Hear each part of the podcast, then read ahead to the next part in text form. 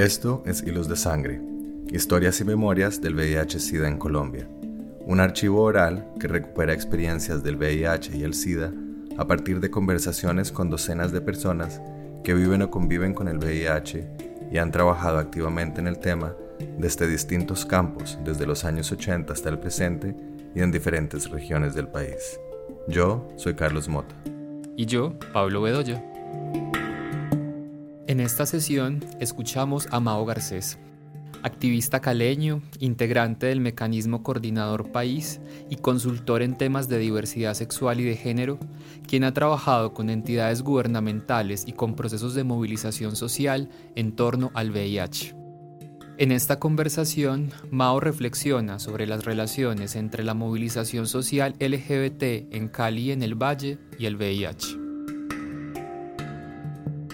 Mi nombre es Mao Garcés, en términos de registro civil soy Mauricio, hay un Mao que surge en el 2011, antes era Mauricio más generalizado, pero ahora soy Mao. Eh, yo trabajo en diferentes frentes de incidencia, digamos que tengo un trabajo en diferentes frentes, pero focalizadamente en VIH. El VIH llegó a mi vida en tres momentos, en el, 2000, en el 92 con una hermana mía, que por cierto es una paradoja, era lesbiana, pero en público le que hacer muchas veces en la relación heterosexual, no saben en qué momento se infectó de VIH, y fue el sexto caso de VIH en Cartagena, en un barrio popular, eh, donde, la, donde ese día llegó la escena de gente cuando llegan los investigadores y forran la casa. Eso pasó en Cartagena, en un barrio popular, después que mi hermana fallece, fue el sexto caso, hasta el quinto salió el Universal. Entonces la atención para la familia, para mi hermana en Cartagena fue, a la hermana que le sobrevivió fue terrible el nivel de exposición. Afortunadamente no se logró registrar que era VIH, pero fue un tema muy fuerte porque hicieron pruebas al bebé de 6 años, desde 5 o 6 meses que había recién nacido, de VIH. Es un tema muy fuerte. Segundo momento es en el momento de una asesoría psicológica. Ah, y, y, termino yo buscando acompañamiento psicológico y toco varias instituciones de VIH para buscar una psicóloga. Y conozco en todas a una misma mujer que se llama Ana Fernanda Uribe. Ana Fernanda Uribe de Funde Salud eh, me vincula a sus procesos. Y el tercer momento tiene que ver con la muerte de mi mejor amigo, que yo me entero hacía como unos dos añitos antes, como alrededor del 97, también me di cuenta que vivía con VIH accidentalmente. Y pues mi amigo vive con VIH y fallece de VIH. Entonces, digamos, son los tres momentos que me vinculan en lo personal con el VIH. A partir de allí, con Ana Fernanda en Funde Salud, empiezo a trabajar el tema de VIH con el grupo de Autopollo, grupo que acompañó casi que hasta el 2003 que se, se, diluye, pero estoy cercano al, tema de gente de VIH y luego ya paso a trabajar ya no VIH, sino temas de prevención sexual, de, derechos sexuales y reproductivos, eh, uno de los componentes es prevención, digamos que es como el ejercicio. En el 2009 llega el Fondo Global y lamentablemente, aunque era una sutil, pero era muy, eh, digamos que las acciones afirmativas de priorizar las voces de las personas diagnosticadas con VIH era un discurso eh, clave y necesario, pero también generaba exclusión y discriminaciones como la cual yo fui victimizado por no vivir con el VIH. Eh, me sacan de todo y eso me decepciona muchísimo y ya cuando llega el Fondo Global digo VIH lo mantengo muy alterno como al margen de otras agendas que movilizo sigo haciendo cosas en VIH, pero no de manera tan prioritaria como lo venía haciendo. Hasta que, eh, no sé, ya empiezo mi labor de servidor público y entonces, como sé, el enlace LGBTI, ¿a dónde me mandan? Al comité de VIH. Y entonces, ahí como ya como servidor público empezó a estar mucho más cerca y ya luego ya a nivel de activismo, ya Heriberto, Heriberto, estoy mencionando, Heriberto me saca del closet y me mete así a las, con el el informe VIH Vidas Truncadas por el tema de Miguel. Y ahora estoy en el mecanismo coordinador país representando a los hombres que tienen sexo con hombres y soy el vicepresidente del mecanismo.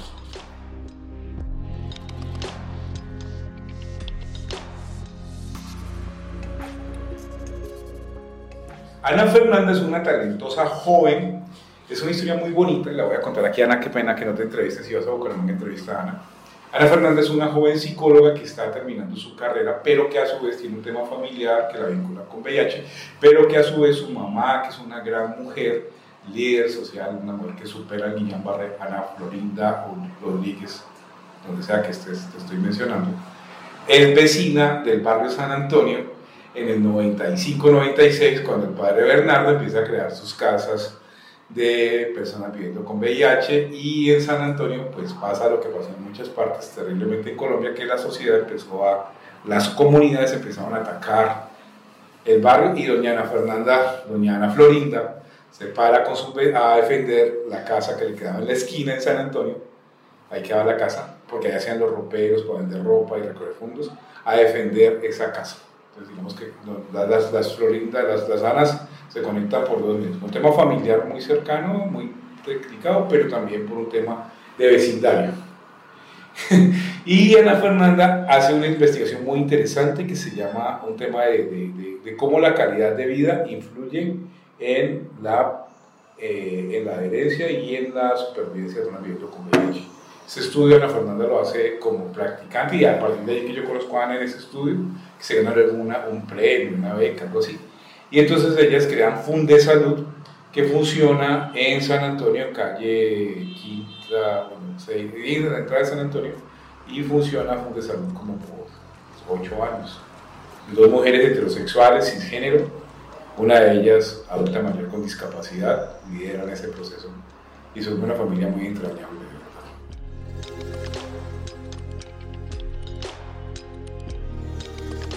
Yo te voy a contar un poquito como lo que hace Ryan Murphy a Ryan Pose y con el tema de Paris Sporting. Te voy a contar el Paris Sporting de VIH en. Eh, resulta que es muy tenaz porque eh, había un tejido comunitario muy fuerte en Cali.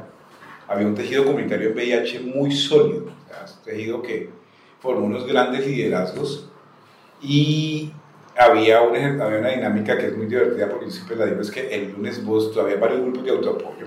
Entonces tú ves el lunes a Proyecto Vida, el martes a, a ASFE, a Derecho a Ser Feas, el miércoles a vivir, a vivir más lindas, a vivir mejor, el jueves a Funde Salud, el viernes, eh, digamos que siempre había viernes o sábado, domingo, o había velorio o chocolatada, indudablemente.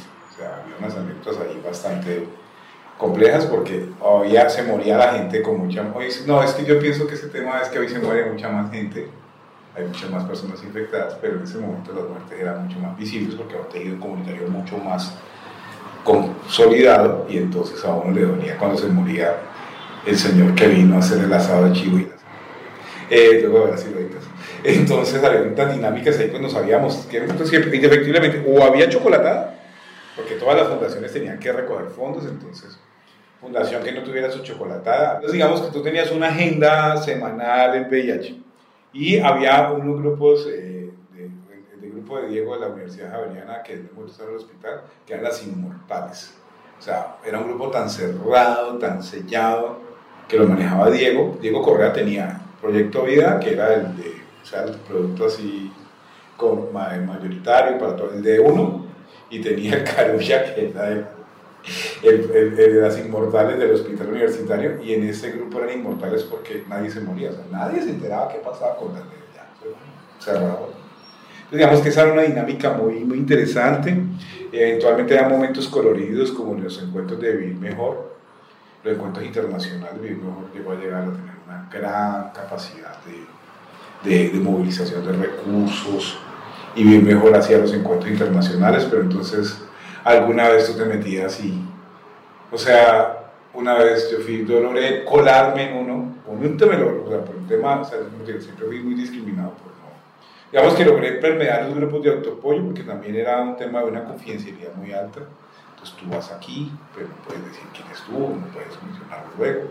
Y afortunadamente logré cumplir con, con, ese reconocimiento, entonces me podía meter. En algún momento me sentí en todo, me sentía como en el club de la pelea. en persona de Eduardo Norton que se va a cuarto grupo de autoapoyo. Ayer en un momento me concentralicé con ese personaje. Yo me, yo me, los, me, los, iba a todos, me encantaba. Estar cerca de la gente Y entonces sí había, en el, evento era tan fuerte la, el patrocinio comercial que uno, yo, el que yo fui, yo quedé hasta el coño de Caletra de agua. Entonces todas las mañanas, más en los parantes de antes, Caletra es el mejor remediador de la proteasa inversa que puedes consumir. Toma Caletra, toma Caletra, Caletra, Caletra. Y te levantabas Caletra, Caletra, Caletra, porque agua había patrocinado el evento. Pero entonces eventos eran muy importantes porque venía gente de toda Latinoamérica. Una anécdota chiquitica de esos encuentros de Vivir Mejor, una vez Vivir Mejor organizó la primera marcha del orgullo LGBTI de Cali. Vivir Mejor. Eh, la organizó Denis Silva con todas sus conexiones institucionales, logró movilizar, hizo una articulación comunitaria con el tema de diversidad sexual con eh, además, bueno, todo hablar un poquito de Quinon. entonces, ¿dónde, conecta ese tema de, de, de, de la marcha? es que eh, eh, de, ese músculo que va social, digamos que había una agenda muy sólida de movilización social, un tejido comunitario súper resiliente, súper formado, que lamentablemente se fue feneciendo con la llegada del decreto 1543, la guía de atención integral. Los financiadores más fuertes de eso eran las casas de farmacéuticas, porque si llegaba a Caletra, eso, no estaba, eso tenía que enseñarle la fundación a fulanito de tal que para que el médico le formule la caleta tiene que presentar la derecho de petición, la tutela, el desacato para que le pudieran comprar ese medicamento. Luego el 1543 regulariza todas esas todo ese tema. Y las casas farmacéuticas desechan estos actores sociales y comunitarios como unos objetivos estratégicos de mercadeo para hacerles llegar recursos para que puedan hacer eso. Entonces fueron cayendo en decadencia. Entonces, bien mejor por, fue, pues las organizaciones fueron decayendo, pero luego Quirón emerge como un grupo LGBTI de puertas abiertas. Aquí la palabra clave es puertas abiertas pero entonces una de las primeras etapas de Quilón me dije, ay mamita, pero si eso la veía en proyecto ay, pero hermanita, usted debe vivir mejor. Ay, no, pero que viene de edad, pero Quilón era de puertas abiertas, no estaba bajo el estigma. Y ahí se genera el gran divorcio. Yo no sé si eso es en Colombia o en el mundo, pero VIH va por un lado y LGBTI va por acá. O sea, entonces es un muy buen momento para ejemplificar cómo en términos prácticos sucede. Fueron agonizando los grupos de autoapoyo y Quilón emerge como un equipo de puertas abiertas.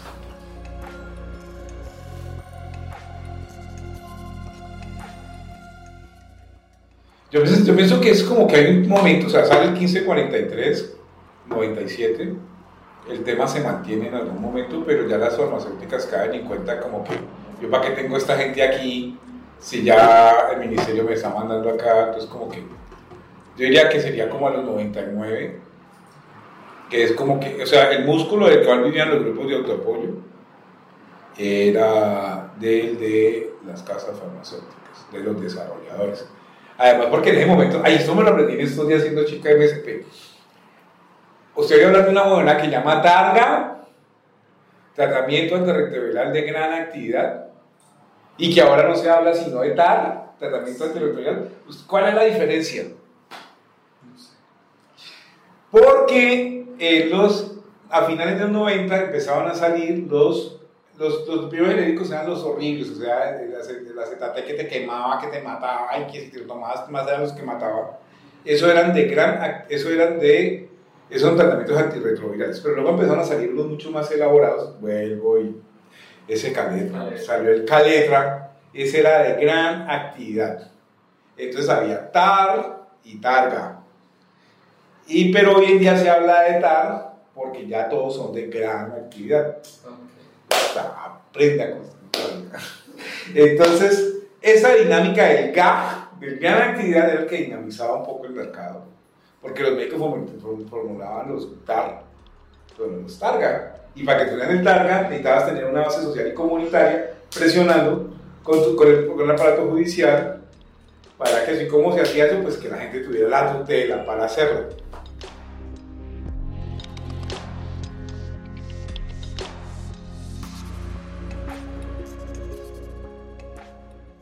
Pero bueno, digamos que la primera que conozco es un de salud por el ejercicio de la Fernanda, que trabaja en calidad de vida, hacía algo muy innovador que eran los campamentos, campamentos donde daban sin plata y enloquecidos, pero eran campamentos de personas viviendo con VIH, tres días, entonces en los días comías, comías, eh, comida saludable y te trataba psicológicamente y te empoderaban. Eh, hay una anécdota y te voy a usar de tu tiempo que es que en un campamento llega una persona que estaba muy malita. Eh, aquí el superhéroe la sacó de su casa en los brazos como sale Richard Gere sacando a Evan Winkler en la del caballero, porque la mamá está diciendo, es que mi hijo yo lo voy a curar con sopita de pollo, y yo señora, sopita de pollo no le va a curar a su hijo y me lo llevo para el quinto piso en efectos contagiosos de Seguro Social. Y el man, ese día entran seis personas, tres muy llevadas, tres medio, medio bien, los tres medio bien se mueren y los tres muy llevados salieron fortalecidos y uno de ellos termina, que es muy, el, que te digo, sale conmigo al campamento y en el campamento siempre había el reinado de la misa inmunda entonces se decía la misa inmunda y entonces estaba pues obviamente los grandes culazos así. Y sale mi amigo que estaba después de seis meses en el Seguro Social perdiendo 40 kilos de peso con su par de billeteras colgando atrás. Y estas locas malas, las del jurado, dijeron, no, vamos a darle la corona a este que tiene las billeteras colgando atrás para que estas que tienen soberanos, pops, y le han dado la corona a este muchacho. Y este muchacho no se ha dado cuenta que eso fue una broma y se lo creyó. Y eso le sirvió a él para toda su vida sentirse. Y eso le sirvió como que, ¡guau! Estoy muy bien, ya me mejoré, las gané todas estas de putas. Y, y, ese man quedó así como que, ¡ah! Y le mejoró muchísimo. O sea, hoy está viviendo con su familia. Ya de hecho, de hecho una vez de chiquitas que yo le dije, Marica, a las hermanas le dije, por favor, páguenle pensión, porque él va a vivir muchos años. Y cuando esté viejo la van a necesitar. Y la gente pasado me llamó, Mao, gracias por darle ese consejo a mi hermana porque ya me va a pensar. bueno, entonces la anécdota va que entonces Fundesando está en el tema de calidad de vida. Luego está el monstruo, un monstruo, mega monstruo que es vivir mejor. Que vivir mejor, eh, pues tiene unas combinaciones ahí interesantes. Está vivir mejor con toda esa dinámica eh, ¿Qué otras recuerdo? Entonces había unas periféricas, como te digo, la de Diego Correa, con la del hospital y mi proyecto Vida, que era muy chiquitico, era por allá en un barrio, en el, en el popular. Estaba, digamos que era como el, como el ecosistema. Una anécdota muy chévere, y esto sí quiero que por favor quede aquí, es que las mujeres se emputaron un buen día, porque es que de verdad el contexto gay con mujeres y género es muy heavy. Y si a las mujeres y género le ponemos el rol de hijos, mucho más heavy. O sea, entonces uno le va a decir a la otra, pero es que mira, tienes esa boca llena de semen. Mamita, límpiese, quién sabe cuántas vergas se mamó. Y la señora sentada, con, la señora eh, diagnosticada porque su esposo le infectó con su hijo sentado al lado. Heavy, ¿no? ¡Heavy! Heavy, heavy, heavy, heavy. Entonces, se genera proceso de liderazgo femenino que genera la, una de las primeras organizaciones de mujeres viviendo con VIH, se llama Grupo de apoyo, mujer, mujer y apoyo, infancia y apoyo, GAMI. Grupo de apoyo mujer e infancia. Entonces GAMI se genera como esa excisión de mujeres que reclamo para ellas. Luego en adelante, pues luego ya aparecerá Janet Valencia con Lila Mujer, pero digamos que esa tensión de ahí, de, de, esas, de esas particularidades que tenemos ejércitos gays masculinizados hablando muy pesado genera esa dinámica. ¿Qué más te cuento de ese momento? Entonces, ¿qué pasa? Digamos que, pero también hay una realidad, la que, vivía, la que le llegaban los euros era a vivir mejor, porque a las otras no le llegaba mucho, pero ahí se mantenían. Esa fue como la dinámica de los 90, digamos que duele por ejemplo, un, un estudio de índice de estigma de discriminación del 2022 diga que una de cada tres personas diga que no conoce una organización, un grupo de autoapoyo que trabaja en VIH, mientras para el 2020, 2011 había dos de cada tres.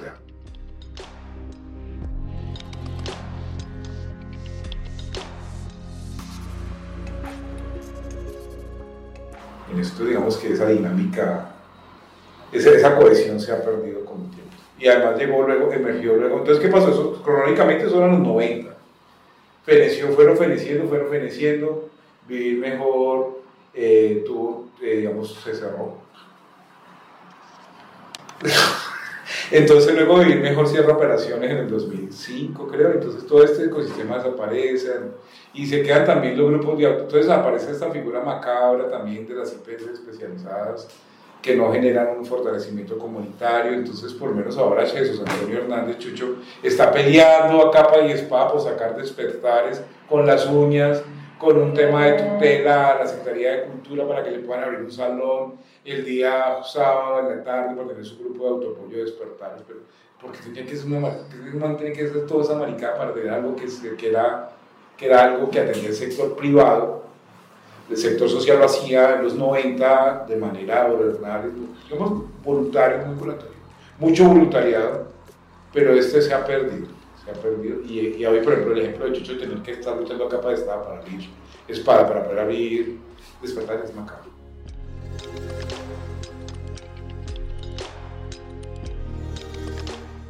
Es complejo el divorcio que hay, el divorcio que inicia con el VIH, además, porque en VIH, ¿qué pasa? En diversidad sexual veníamos los gays masculinizados, mayoritariamente masculinizados, es algo decir, los gays de las diferentes expresiones de, género que vamos a tener.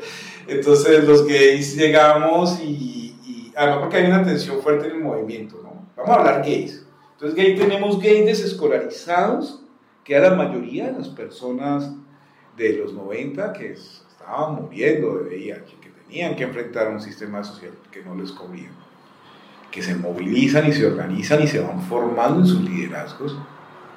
Es un tema de autoformación muy fuerte y agarrarse y empoderarse. Y llegamos al nuevo milenio donde empiezan a incluirse las divas academiciadas, como aquellas decanas de universidades, eh, que son las que saben, las que tienen, que el VIH les incomoda, porque es que el VIH no se estereotipa, pero súmele a eso también, que entran mujeres lesbianas demandando pues una, ay Dios mío, eso, eso queda ahí, unas mujeres lesbianas que llegan demandando no solamente una agenda poblacional, sino una agenda de género, de subjugación patriarcal, sobre lo femenino, entonces se convergen ahí súmele eso al tema de una, de una identidad sexual como las mujeres lesbianas y bisexuales invisibilizadas, desarticuladas, entonces las tres, cuatro voces son muy reactivas y muy fuertes. Entonces hay un toque muy fuerte en donde el VIH, pierde, llega, el VIH llega con, una, con un capital social y político así, marica, llegamos con un decreto del 1543. Entonces, puta, eso es una cosa maravillosa porque eso lo saca eso es una movilización social, política, de lobby. María Teresa Venteco Olivella, secretaria, ministra de Salud, se le acaba de morir el peluquero, el primo, no, no el peluquero, no, el estilista no, el primo de VIH, y la señora tiene el corazón sensible a eso, apoya eso. Una mujer como Ilia Francisca Toro, secretaria de Salud del Valle del Cauca, empieza a meterle mano al tema del VIH, empiezan todo ese tema y saca ese 1543, eso es un gran logro logro que nos demoró al tema de diversidad sexual. Del 2011 al 2010 se acabó una cagada política pública nacional LGTBI, que es una cagada. Esta gente muriéndose de VIH saca un decreto, ley, y llega con ese capital social y político, movimiento de diversidad sexual, que le dicen, no sabe qué, suerte, chao, vaya. Entonces vos es como la de Denis pues aquí no cabe. es una marica, sí, pero habla de VIH. De hecho, aquí no tenemos que hablar, tenemos que hablar de otras cosas. De una mirada academicista. Eso es complicado, eso es muy complicado.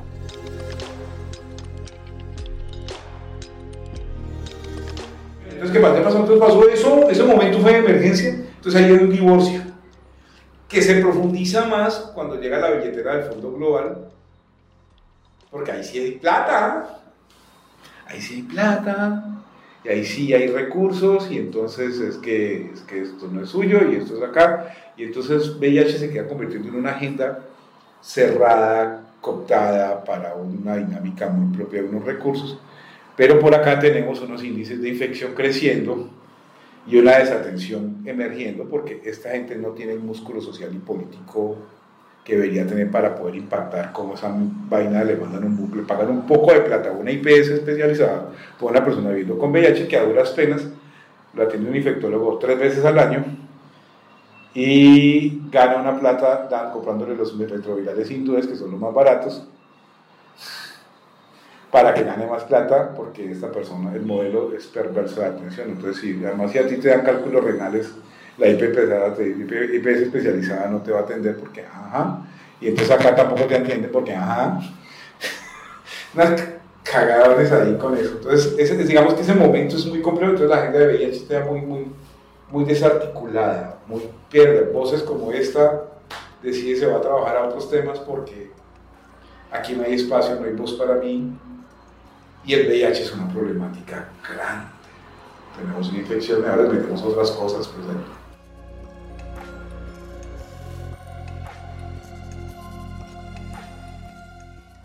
Yo te lo decía ahora, eh, no provi digamos que lo que te decía yo de, vivir mejor, o sea, vivirme, quiero, quiero vos encontrabas el 98% de la gente venía pero eso es un primer momento. Digamos que, que yo no diría que fue la génesis, digamos que generó unas condiciones para que diversidad sexual fluyera, pero eh, luego los liderazgos que transitaron de VIH a diversidad sexual no prosperaron porque eran personas desescolarizadas, que además no tenían muy de la mano un elemento clave en el LGBTI que es la visibilidad. O sea, yo puedo decir, soy marica, o sea, el ejemplo que podríamos hablábamos de esa persona que decía muchas cosas muy contundentemente desde su, desde su, desde su tema de diversidad sexual y de géneros, era muy visible, pero en esta otra agenda era completamente invisible, esa es la realidad de mucha gente. Entonces, hay una anécdota muy divertida que cuando yo fui candidato al Consejo, en aras de, digamos, de, darle visibilidad al tema de VIH, yo reconocí en mi campaña que convivía con VIH. Y eso ha generado que la única persona que la gente piensa que vive con VIH públicamente en Cali, adivine quién es.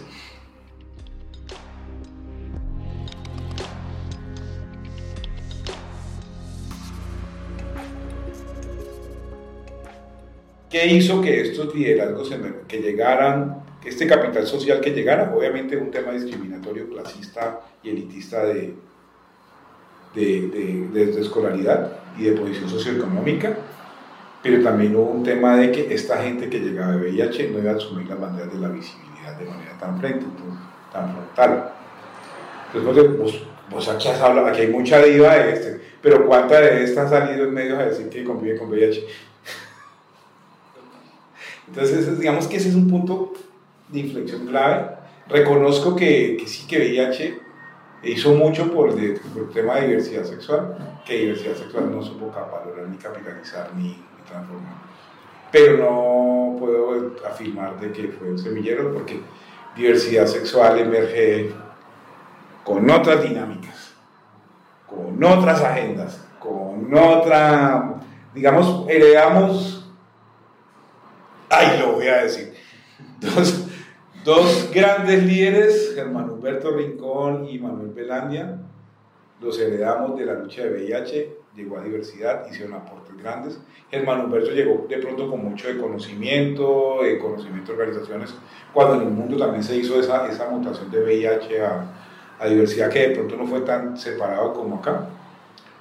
Germán Humberto, por ejemplo, trajo Planeta Paz que fue el, gran momento, Germán Humberto trajo Planeta Paz al movimiento de diversidad sexual, pero más que el movimiento, ciertos actores que estuvieron acá y que vinieron acá.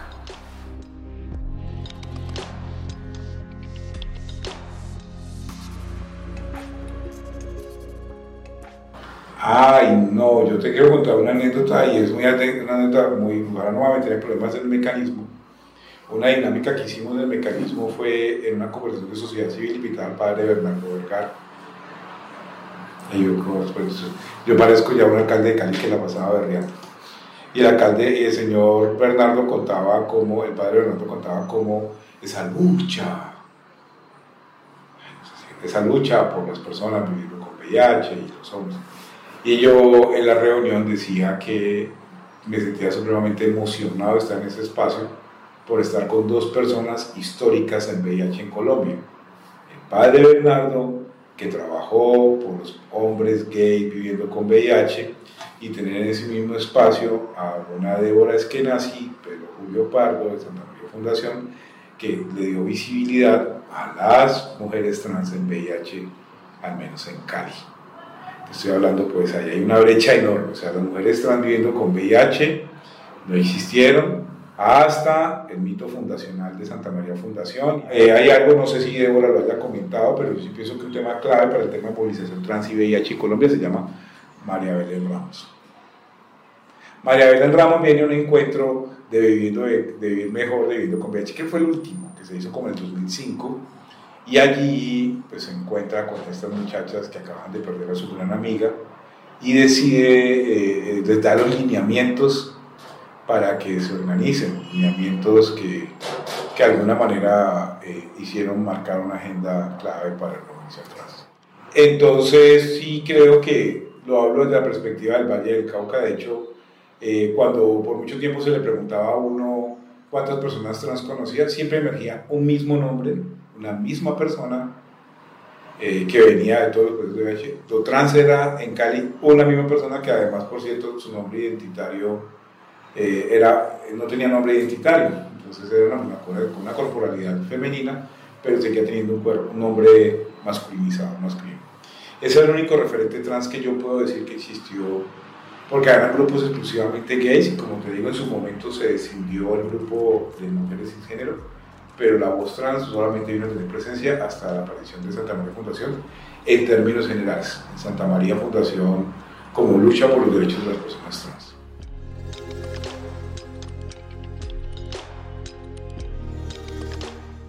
Yo te podría hablar de un nombre, no sé si te lo han mencionado, Barlene Baus Marlene Baus fue una coordinadora de salud sexual, como te digo, emerge en el tiempo de Dilia, Secretaría de Salud. Yo sé que eso genera un poco de rash, pero Dilia ha sido un actor clave en, el tema, en esos temas de los cuales poco se habla. Pero Dilia ha sido un actor muy importante y digamos que hay un tema de fortalecimiento y acompañamiento a la sociedad civil en el tema de la movilización en VIH, desde Marlene Baus, eh, espacios obviamente sin pocos, con algo de gobernanza sí, pero con pocos recursos. Digamos que luego de Marlene Baus, su nueva Emily, eh, Marta Castaño, eh, la Emily de Marlene Baus luego llega a ser la Miranda. O sea, y luego esta Miranda tiene otra Emily, entonces así como que la, la, la Marta Castaño fue la Emily de, de Marlene Baus y tomó esas banderas a nivel de departamento. A Marta Castaño eso que me decías ahora de que el VIH tenía que agradecerle mucho, eh, diversidad tenía que agradecerle mucho a VIH, en, en términos institucionales sí hay que decirlo, y eso tiene que quedar claro acá. Marta Castaño fue un actor clave en el ejercicio de movilización LGBT institucional en el Valle del Cauca. Y, viene, y Marta como un actor institucionalizado logró movilizar el tema a nivel de gobernación. De hecho, tenemos, digamos que eh, el acuerdo de voluntarios 2006 no lo firmamos por Marta, pero sí abrió los espacios para que luego tuviéramos política pública LGBTI departamental, la primera a nivel país. Entonces, Marta Castaño, entonces a nivel institucional, Marta Castaño se mueve mucho en el tema, tiene muy interiorizado el, el tema. El Valle del Cauca es el departamento que más reporta casos de VIH en Colombia, o sea, tiene un sistema epidemiológico muy sólido en VIH. Eso es músculo institucional y es Marta Castaño ya moviendo sus fichas eh, sin embargo, en términos de más allá de Marta Castaño, eh, la respuesta institucional queda en Marta Castaño. Phillips. Y es un actor que se ha movido solo, como te digo, VIH. Ay, no, es que porque esta vaina está grabando. Hay una vaina que llama Red. En un momento crean una vaina que llama Red Vallecida. La Red Vallecida, digamos que es uno de los ejercicios de participación que mueve Marta Castaño, el Comité Departamental de VIH en algún momento tuvo un proceso de elección, pero lamentablemente, eh, vuelvo y digo, la, yo estoy en el fondo, hago parte del mecanismo coordinador país y reconozco las, bendiciones del Fondo Global. Lamentablemente, eh, el Fondo Global es un actor que trae recursos para fortalecer la respuesta del país sin embargo, eh, hay una dinámica que la sociedad civil no tiene muy interiorizado cómo es el rol, cómo es su rol, cuál es su capacidad de fortalecer. Me están preguntando en este momento, están firmando los acuerdos, digamos que una sugerencia que ha hecho el mecanismo coordinador país al, territorio, al operador del fondo es hagan firmas de, acuerdos de manera pública en reuniones grandes para que pueda ir quien quiera ir que se entere que esos recursos están llegando a la ciudad. que entren todos los actores que más puedan. Eh, lamentablemente, hasta ese momento, digamos, las dinámicas de llegar los recursos a través de las Secretarías de Salud y la participación la sociedad civil ha sido débil. Eh, discursivamente hay un discurso de fortalecimiento de la sociedad civil, pero operativamente la sociedad civil no tiene la capacidad de trabajar unida. Yo creo que en este ejercicio tú has escuchado discursos muy contundentes, pero es discurso A, discurso B, discurso C, que tienen algunos elementos que coinciden, pero no hay un discurso que nos, que nos ponga a trabajar. Entonces me están llamando de la ciudad. ¿Y qué hacemos ahora? Dialoguen como ciudad. Organícese como ciudad. Para sociedad civil, para como ciudad. Eso ha pasado en VIH, que se ha desconectado y está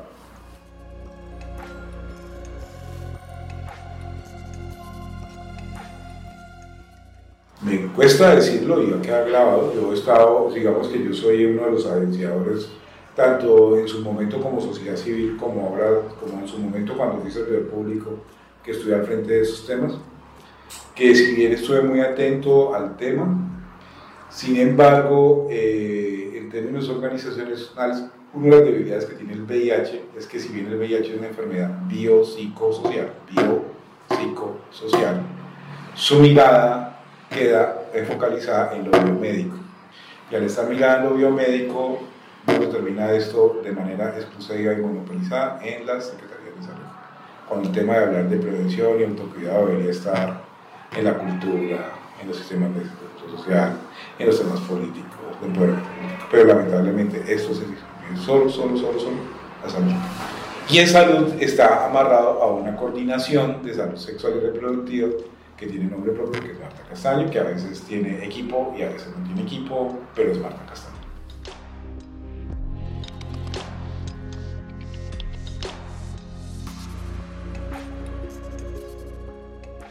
Yo, soy yo digamos que soy un actor en alguna manera de una posición clara y soy parte del mecanismo coordinador país. Eh, hay un reto, llegan, se duplica la subvención gracias a, una palabra, a dos palabras, migrantes venezolanos, eh, migrantes que tienen unas prevalencias no, no era nacional del 0,4 sino del 0,8, expuestos a temas complejos de sexo por supervivencia con bajo nivel de, de, protección sin acceso. Digamos que me preocupa mucho la vulnerabilidad de las personas migrantes, me preocupa mucho la vulnerabilidad que pueden tener los, las mujeres trans, pero los hombres trans, también el tema de de la vulnerabilidad que están teniendo. Digamos que también este tema yo les he insistido mucho que a los muchachos que esto es una oportunidad para ellos para tener un espacio institucional donde meterse, porque mujeres cisgénero y, y trans están entre los 1257. Gays tenemos VIH, pero pues ellos están ahí como que, digamos que se apropien de esto. Estoy hablando de la mirada del fondo, el reto que implica que esta subvención llegue ya no a 7, sino a 15 ciudades, que la sociedad civil se organice, se pare frente a esto, no es un tema confrontativo, sino de diálogo, de concertarse, que te decía ahora, tú has tenido contundentes mensajes en este espacio, pero lamentablemente no puedes construir un solo diálogo, una sola, que es la mirada que has sentado aquí en tu, frente a ti diferentes actores con gran capacidad discursiva y de conocimiento pero no hay una agenda social. No la hay para diversidad sexual, no la hay para VIH. Entonces pienso que es un tema complejo, las IPS especializadas son una mierda, no le están llegando a la gente, la gente se está infectando, que me, el tema de la prevención combinada, la, la PrEP, eh, preocupa porque la PrEP no es para que se, tome, se la tome cada ocho días para, para que haya mundial o esto, sino para que en otros contextos, ¿no? Parejas discordantes, aunque eh, trabajadores sexuales, pero no es simplemente para alguien que quiere disfrutar al máximo el placer y que lo preñen tres veces en la noche y eso no es, para eso no es la PrEP, la PrEP es para unos temas muy específicos. Y, y, eso me preocupa muchísimo. No sé, la verdad, eh, cómo convencer al movimiento de diversidad sexual que entienda lo que te decía, de hecho, como cinco veces la muerte que tuvimos en el movimiento debería ser un motivo de alerta para pensar eso, pero lamentablemente pues de eso no se habla. Entonces, como que, no sé, el panorama es complejo, se está creciendo la infección, el dolutegravir es un problema grave para el país. Resulta que GlaxoSmithKline no firma el acuerdo para que un medicamento pueda llegar costando a Colombia no siete veces, costando cada vez más por el, por el cambio del dólar y cada vez es más caro comprar dolutegravir, que es el mejor medicamento que recomienda la OEP, la Organización Mundial de la Salud. Y es terrible porque eh, en Venezuela te dan dolutegravir de patente. En Venezuela. En Colombia, la GlaxoSmithKline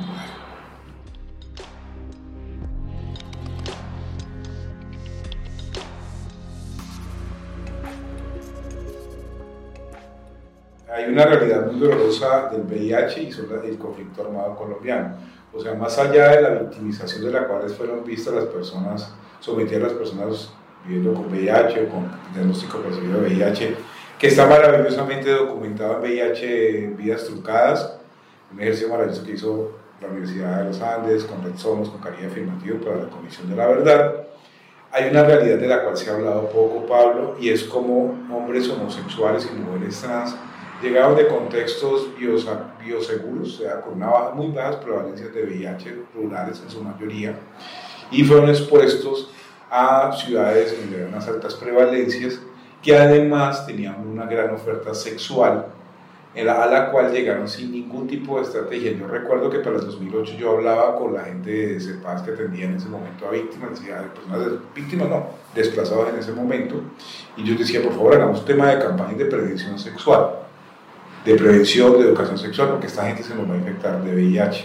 Y en ese momento, lamentablemente, súmele al ejercicio de discriminación que tenemos, que en su registro de un universo de 9 millones de víctimas tengamos menos de 5.000 víctimas LGBTI, eso no es subregistro, es discriminación institucional, porque no se ha trabajado el tema de, escuchar las voces de las víctimas LGBTI.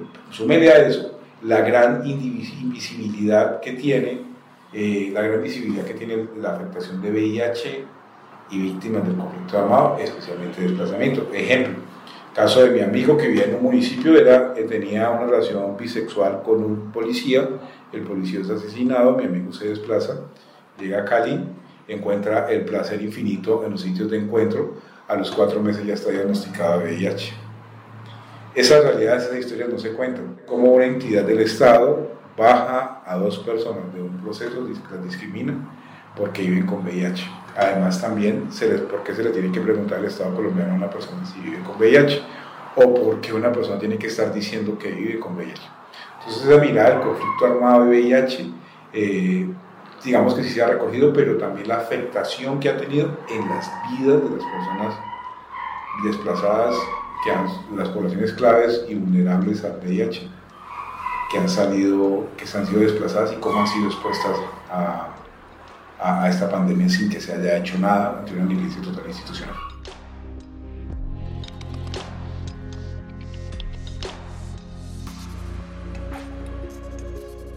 Álvaro Miguel llegó con una agenda muy de diversidad sexual, Álvaro Miguel no llegó con una agenda de VIH a Cali, eso es oportuno decirlo. Sin embargo, pues el presidente Álvaro Miguel, su caso de desplazamiento de Vista Hermosa Meta, es clarísimo y Álvaro Miguel obviamente nos dejó una historia muy dolorosa de recuerdo de, la afectación del Frente 27, que en torno de Álvaro Miguel aún, pues no sé, 13 años después de su muerte, el año pasado, el día cuando se firmó el sexto acuerdo de la firma, sexto año de acuerdo, la firma del acuerdo, se hizo un evento muy interesante con integrantes del Frente 27 para hacer un acto de perdón por los actos sucedidos en Vista Hermosa, digamos que fue un bonito, momento bonito que Álvaro Miguel, de donde sea que esté, inspiró. Nos estuvo acompañando el comisionado de la verdad, eh, Wilson Castañeda, eh, personas viviendo con VIH del departamento, personas víctimas, eh, personas LGBTI, digamos que fue un evento donde se dialogó, se habló y se, se le dio visibilidad este, y se habló de este gran líder que fue Álvaro Miguel. Álvaro Miguel fue clave en el Valle del Cauca para la movilización LGBTI. Entonces digamos que Álvaro Miguel no llegó con una agenda de VIH muy fuerte acá, pero vuelvo y reitero, la, la influencia del VIH en Colombia, Álvaro fue clave como fundador de la VIH, como todo trabajo que hizo en el Meta.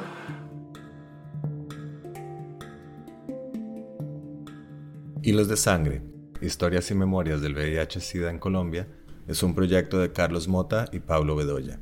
Edición de audios, Juan Camilo Ortiz, con apoyo de Penn Mellon Just Futures Initiative, Museo de Arte Moderno de Bogotá y Grupo de Investigación en Intervención Social, Universidad de Antioquia.